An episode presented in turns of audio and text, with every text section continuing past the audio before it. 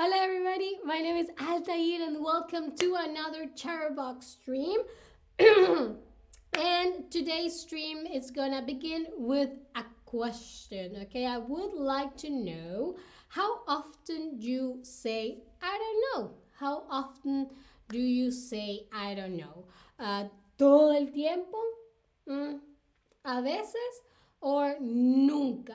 Lo sé todo. and I used to um, I used to be very scared of admitting that I didn't know something. I, I was like, yeah, I have to know everything, and I cannot admit that I don't know one little thing.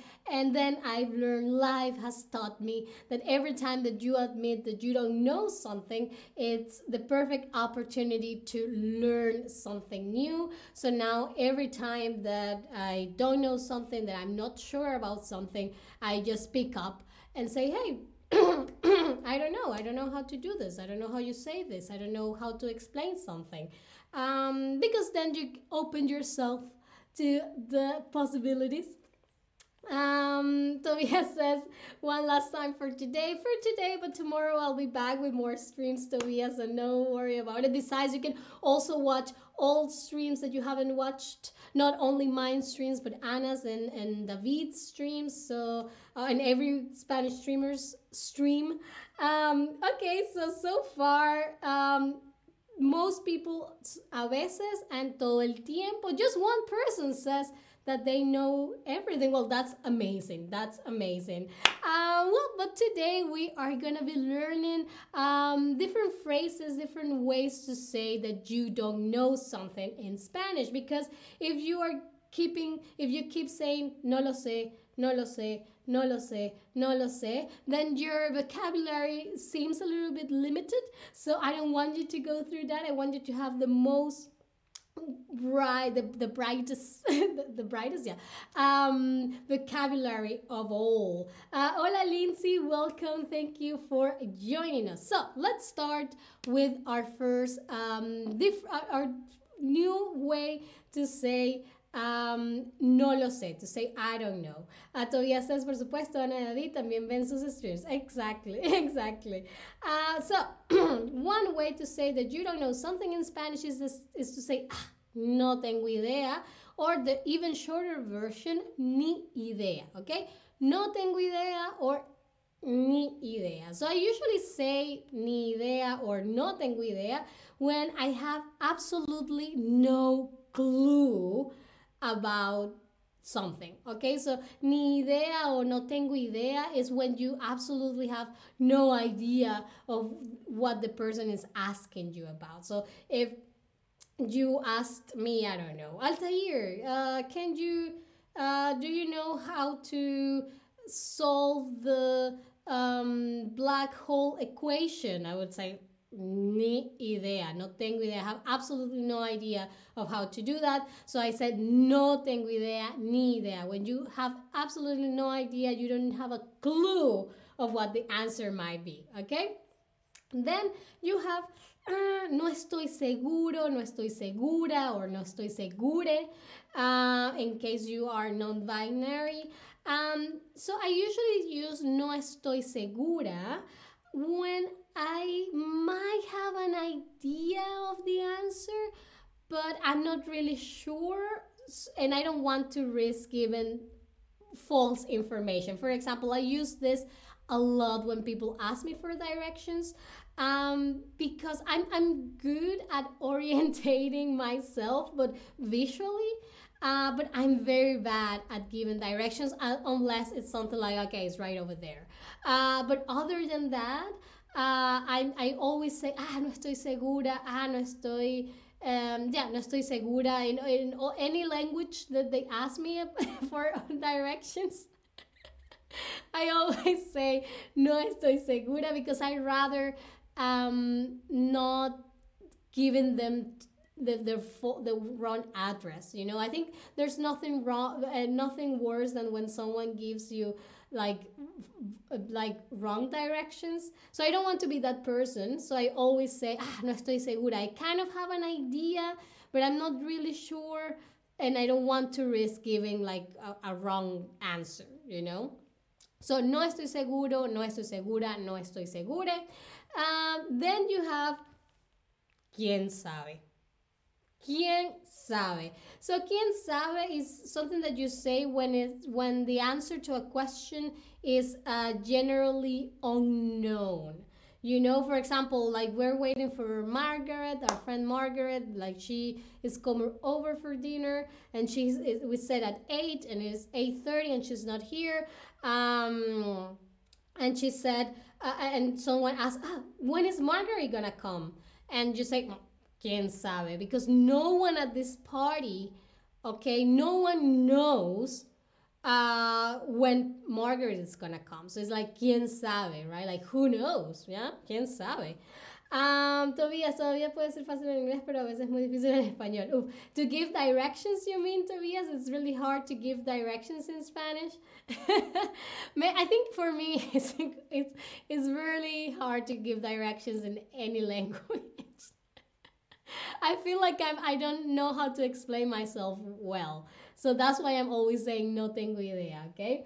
But quién sabe, eh, sorry, I'm, I'm always saying no estoy segura, no estoy segura is what I always say. Um, but quién sabe, like I said, is for something that no one really knows the answer to. It's like, who knows? Quién sabe? At what time is gonna arrive? Is Margaret gonna arrive? Mm, quién sabe? You know? So, uh, another a very uh, similar phrase to no estoy segura, no estoy segura is ah, no sabría decirte. No sabría decirte. This is similar to no estoy segura, no estoy seguro in the sense that, uh, for example, I usually use this one when I have a very vague idea of an answer but don't really know how to explain it well. For example, if you ask me, Altair, hey, how, how do you, how can I buy um, some cryptocurrency? You know, I have like a very vague idea that you go to a website and you set up an account, but I don't really know how to explain how the process works. So I would say, ah, no sabría decirte. No, I wouldn't know what to tell you. Ah, no sabría decirte. It's like, ah. But it's very similar to, to no estoy seguro, no estoy segura. Like you could easily say, no sabría decirte when someone asks you for an address. Um, I would say, yeah, I think I, I use one or the other interchangeably. So you can also do that. Uh, muy bien, and I think those are the four phrases that I brought to you today for you to expand your vocabulary. Um, and I think I think like that now it's coming back to me. I think I said something uh, at the beginning. Like I think I said that I wanted you to have the brightest vocabulary. I mean the the biggest. I, I said bright because of German. Bright, yeah. Well, whatever. You know what I mean. I just want you to have the biggest vocabulary in the world. So, okay, so those are the four phrases. Now we're gonna go to a, a quick round of quizzes, okay? So, if someone asks you, ¿sabes cómo arreglar el radiador de mi auto? ¿Sabes cómo arreglar el radiador de mi auto? What and you don't know how to, what would you answer? Ni idea, no estoy seguro, o no sabría decirte. And in most of these questions, there are several um, right answers. So, like I'm always telling you, the odds are in your favor. So, for example, if you asked me, Altair, ¿sabes cómo arreglar el radiador de mi auto? I would tell you, ni idea, because I have, I don't even know what a radiador is. I wouldn't know how to been pointed in the in the car. So, ni idea. Most people say ni idea. Um, okay, okay. Some people say no sabría decirte, no estoy segura. All three answers are correct. Okay. Now let's see. The next one is it's not as uh, it's a tricky one. Let's see. I'm gonna help you. Um, ¿Cuándo parará de llover? ¿Cuándo parará de llover? So it's been raining a lot and you want to know ah, when is it going to stop? ¿Cuándo parará de llover? Would you say no sabría decirte? Would you say quién sabe? Or would you say no estoy segura? So technically, you could answer either either of these um, options, but I selected one as the correct one because I think it's the one that fits the best. Okay, some people say no sabría decirte, and that's per perfectly fine. It's not a mistake, but I think that quien sabe is a slightly more suitable answer because who knows when it's going to rain, when it's going to stop raining. Only God if you believe in God, but if you don't, then not even him or her or them. So, quién sabe? Who knows? Who knows when it, is going to stop raining, okay? Muy bien. So, let's move on to our next question, which is, disculpa, ¿cómo llego a la oficina postal?